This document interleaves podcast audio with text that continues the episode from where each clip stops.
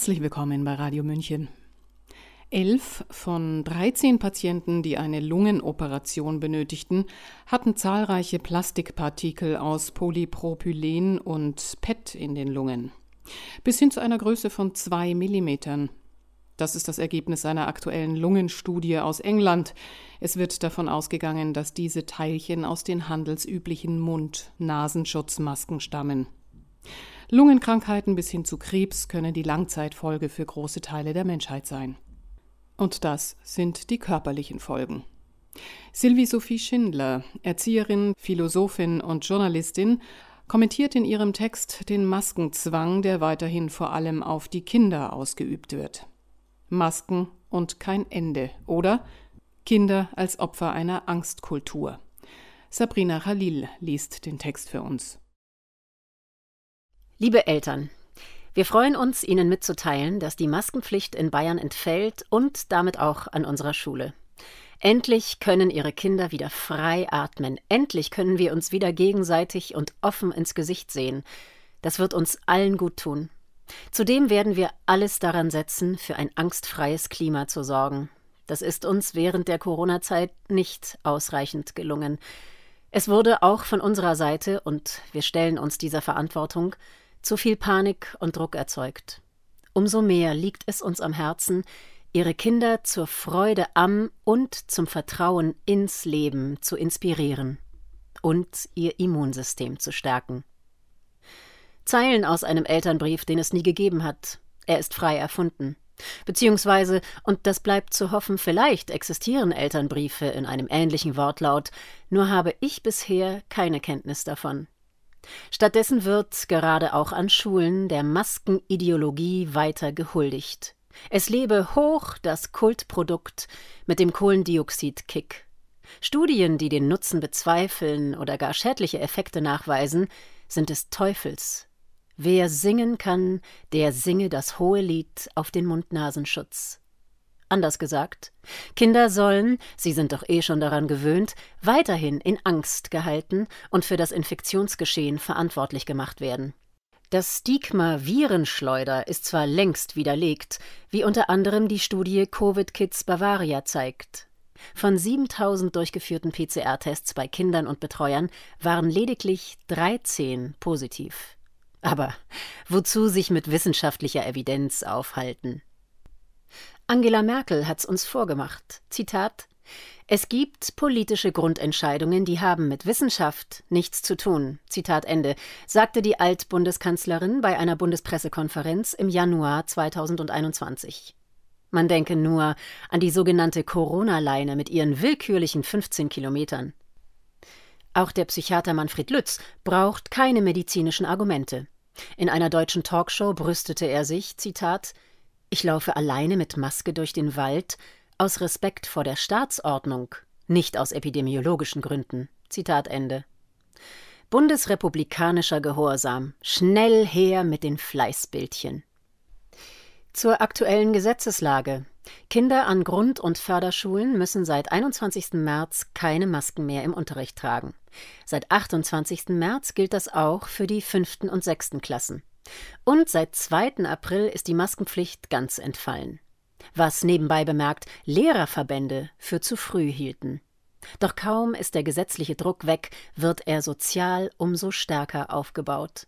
Auf der Homepage eines Münchner Gymnasiums ist zu lesen: Zitat Bitte beachten Sie, dass wir das Tragen einer Maske in Innenräumen weiterhin allgemein empfehlen auch im Unterricht kann somit selbstverständlich freiwillig weiterhin eine Maske getragen werden. Zitat Ende.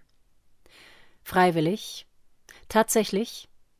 Mütter und Väter, deren Kinder Münchner Schulen besuchen, berichten mir von latent oder offensichtlich einschüchternden Elternbriefen, in denen es heißt, Zitat, appellieren Sie an die Vernunft Ihrer Kinder. Zitat Ende. Oder Zitat, in unserer Klasse wollen wir weiterhin Solidarität leben. Daher setzen wir auf verantwortungsbewusste Maskenfreiwilligkeit. Zitat Ende.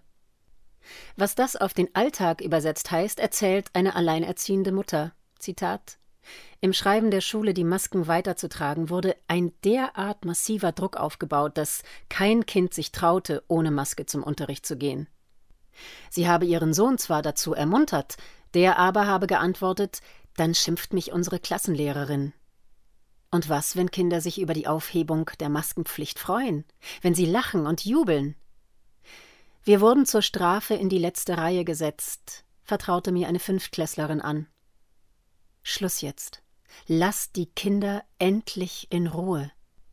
Und nein, es gibt keine mildernden Umstände für alle, die immer noch, infiziert von Lauterbach und Co., die Panikmaschinerie am Laufen halten. Gerade Deutsche scheinen sich ihrer German Angst verpflichtet zu fühlen. Nur, was berechtigt sie, das an kommende Generationen weiterzugeben? Und wer stellt die Frage nach der Verhältnismäßigkeit? Was ist noch berechtigte Vorsicht, was bereits Hypochondrie? Oder sonst wie pathologisch? Angst und Zwangsstörungen sind ernsthafte Erkrankungen und sicher kein Boden, auf dem Kinder gut gedeihen können. Also, Erwachsene, übernehmt Verantwortung, lasst eure Angstneurosen therapieren, aber haltet die Kinder gefälligst daraus.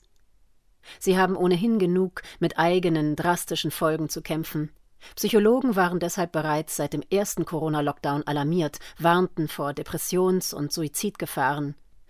Besonders beliebt war das nicht. Man hat die Mana diffamiert, um sie mundtot zu machen. Auch so geht Kinderfeindlichkeit. Der Psychoneuroimmunologe Christian Schubert gehört zu denen, die nie müde werden, für die Nöte der Kinder zu sensibilisieren.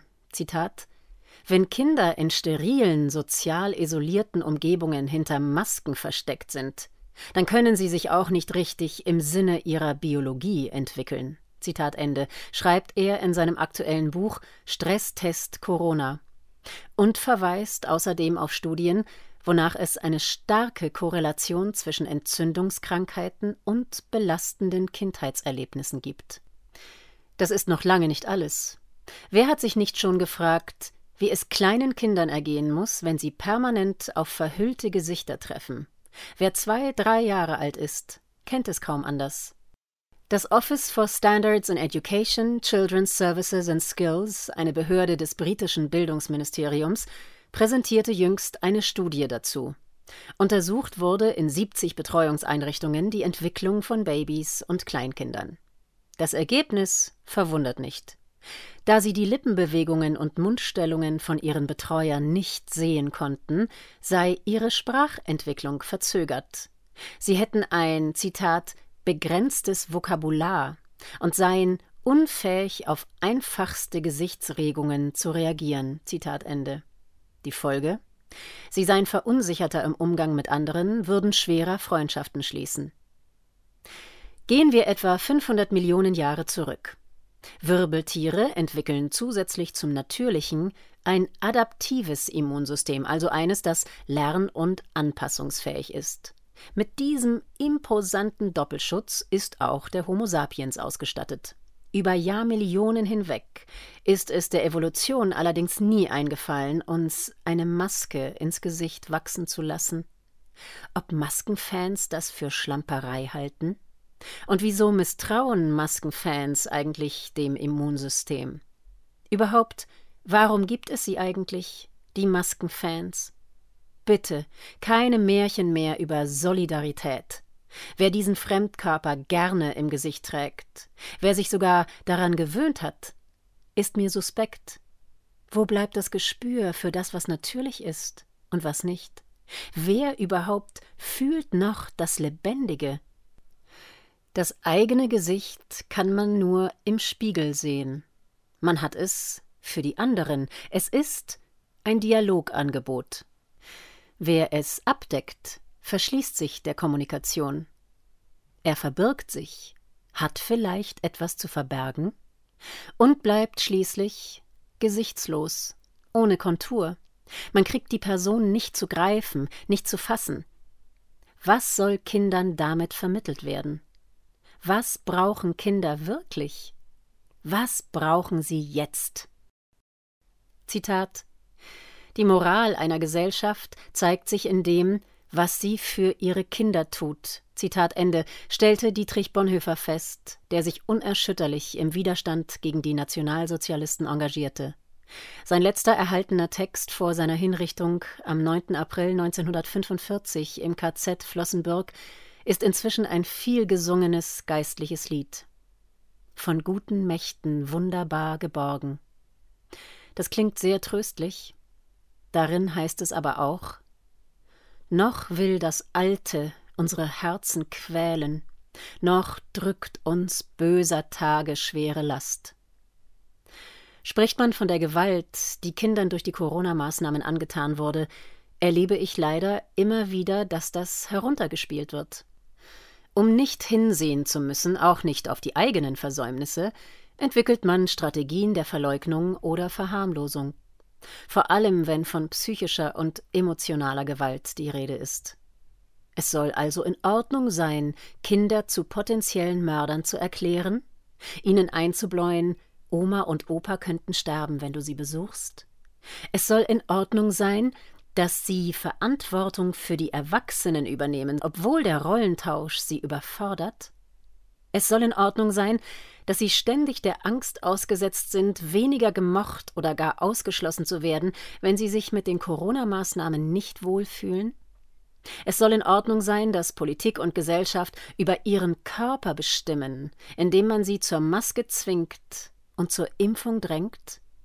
Zur Erinnerung, mein Körper gehört mir, ist ein Leitsatz bei der Prävention sexueller Gewalt, der bereits Kindergartenkindern vermittelt wird. Was folgt, wenn er mal gilt und mal nicht? Und wohin mit der Wut über all die Ungerechtigkeiten und Grenzüberschreitungen? Ist da jemand, der zuhört? Du sollst nicht merken, heißt eines der Bücher von Alice Miller. Die Schweizer Kinderforscherin beschreibt darin, dass wir früh gelernt haben, auf Verletzungen, die uns angetan wurden, nicht unserem inneren Erleben gemäß zu antworten. Erlebten wir Frustrationen und Demütigungen, so durften wir darüber beispielsweise nicht wütend sein, ohne Sanktionen von Erwachsenen befürchten zu müssen. Also haben wir, oft jedenfalls, unsere natürliche Reaktion unterdrückt. Das Leugnen unserer wahren Gefühle wurde den meisten von uns regelrecht antrainiert. Übrigens auch eine Erklärung, warum Menschen gar nicht mehr spüren, nicht mehr spüren wollen, dass die Maske sie belastet. Dort aber, wo wir auf Schmerzen nicht mit Wut antworten durften, machten wir gleichzeitig die Erfahrung, dass wir mit unserem Leiden nicht anerkannt wurden. Es wurde bagatellisiert. Soll das von Generation zu Generation so weitergehen? Was brauchen Kinder wirklich? Was brauchen sie jetzt? Den Kommentar Masken und kein Ende oder Kinder als Opfer einer Angstkultur hat Sylvie Sophie Schindler verfasst. Sie ist Erzieherin, Philosophin und Journalistin. Auf YouTube läuft ihr Talkformat Das Gretchen. Sprecherin Sabrina Khalil. Mein Name ist Eva Schmidt und ich wünsche Ihnen kraftvolle Zeiten. Ciao, Servus.